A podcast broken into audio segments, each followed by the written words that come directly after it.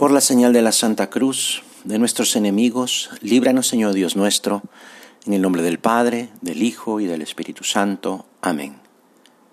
Señor mío y Dios mío, creo firmemente que estás aquí, que me ves, que me oyes.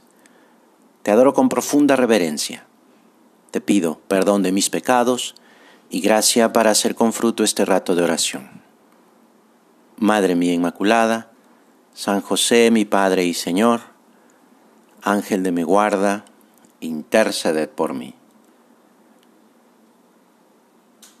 La Inmaculada Concepción de la Virgen es una de las fiestas más importantes de Nuestra Señora, y como toda gran fiesta es muy importante prepararla. Es por eso que la Iglesia tradicionalmente anima a todas las personas a vivir muy de cerca de la Virgen durante estos nueve días. El fundador del Opus Dei aconsejaba que cada uno la viviera en estos nueve días personalmente, del modo que considere más oportuno, poniendo desde luego más empeño en nuestra conversación con la Virgen, cuidando más la oración, la mortificación, el trabajo al que nos dediquemos y procurando que nuestros parientes, amigos y conocidos, cuantos más mejor, se acerquen a Jesucristo por medio de nuestra Madre. Hoy comenzamos esta serie de meditaciones que nos pueden ayudar precisamente a eso, a, hablar con la Virgen. Y si hablamos con nuestra Madre, también hablaremos con Jesús, porque ella nos lleva a nuestro Señor. Pues vamos a aprovechar estos días para acercarnos más a Jesús por medio de la oración, por medio de los pequeños sacrificios. Porque la historia del hombre sobre la tierra es la historia de la misericordia de Dios. Desde la eternidad, antes de la creación del mundo, el Señor nos eligió para que fuéramos santos y sin mancha en su presencia por el amor. Sin embargo, por engaño del demonio, Adán y Eva se rebelaron contra el plan de Dios. Serán como dioses, conocedores del bien y del mal, les había susurrado el príncipe de la mentira. Y le escucharon. No quisieron saber nada sobre el amor de Dios. Trataron de conseguir por sus solas fuerzas la felicidad a la que habían sido llamados. Pero Dios no se echó para atrás.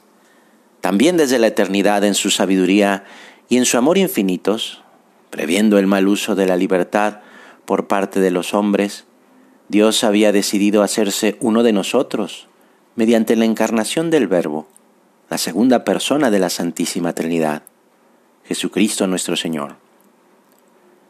Por eso, dirigiéndose a Satanás, que bajo la figura de serpiente había tentado a Adán y Eva, le dijo, Pondré enemistad entre ti y la mujer, entre tu linaje y el suyo.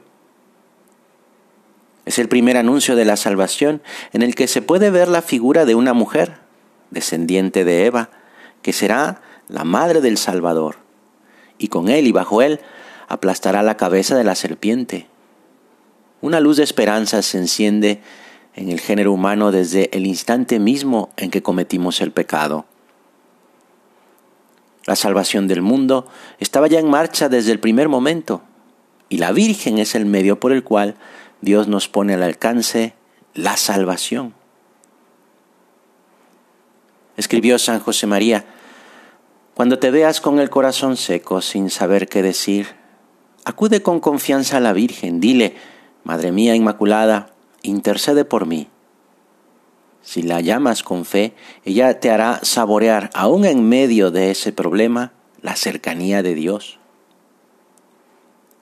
Dios se ha hecho hombre para que nosotros pudiéramos más fácilmente recibirlo y amarlo. ¿En verdad me doy cuenta de que Dios está siempre cerca de mí? Ayúdame, Señor, a descubrirte en mi vida, en mi trabajo, en mi familia, en mis amigos, en las alegrías y sobre todo en los sufrimientos. No es necesario buscar momentos ni lugares privilegiados o especiales. Basta querer hablarle. Cerca está el Señor de todos los que le llaman, de todos los que le invocan con verdad, dice el Salmo. Dios está en las cosas, en los acontecimientos de mi vida.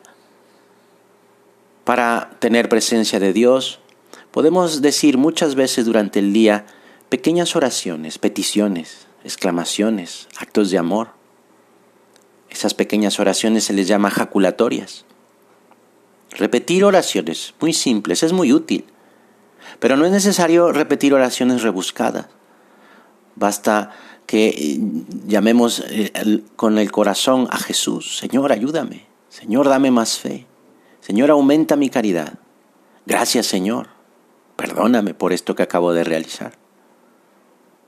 A veces se puede asociar este decir jaculatorias con pequeñas acciones que se repiten durante el día. Ayudan a acordarse de la presencia de Dios, las imágenes y los símbolos cristianos. La cruz, o sobre todo una imagen de la Virgen en la habitación, no son solo un testimonio de nuestra fe, de quienes ahí vivimos, también pueden ser ocasión de muchos pequeños encuentros con Dios. Basta una mirada de cariño, eso, una jaculatoria. Este esfuerzo por acordarse va dando lugar a un hábito, a la conciencia práctica de que Dios nos mira, nos oye, nos escucha. Y esta es la fuente de la que nacerá un trato más hondo con el Señor. Vamos a pedirle también a la Virgen Santísima nuestra Madre que estos días de la novena, de su novena, nos ayude a responderle a Jesús como lo hizo ella, para aprender, porque quiere decirnos muchas cosas durante estos días, que nosotros también estemos muy dispuestos, muy dispuestos a escucharle, a aprender, a estar más cerca de nuestro Señor. Que así sea. Te doy gracias, Dios mío, por los buenos propósitos, afectos e inspiraciones que me has comunicado en esta meditación. Te pido ayuda para ponerlos por obra. Madre mía Inmaculada, San José mi Padre y Señor, Ángel de mi guarda, interceded por mí.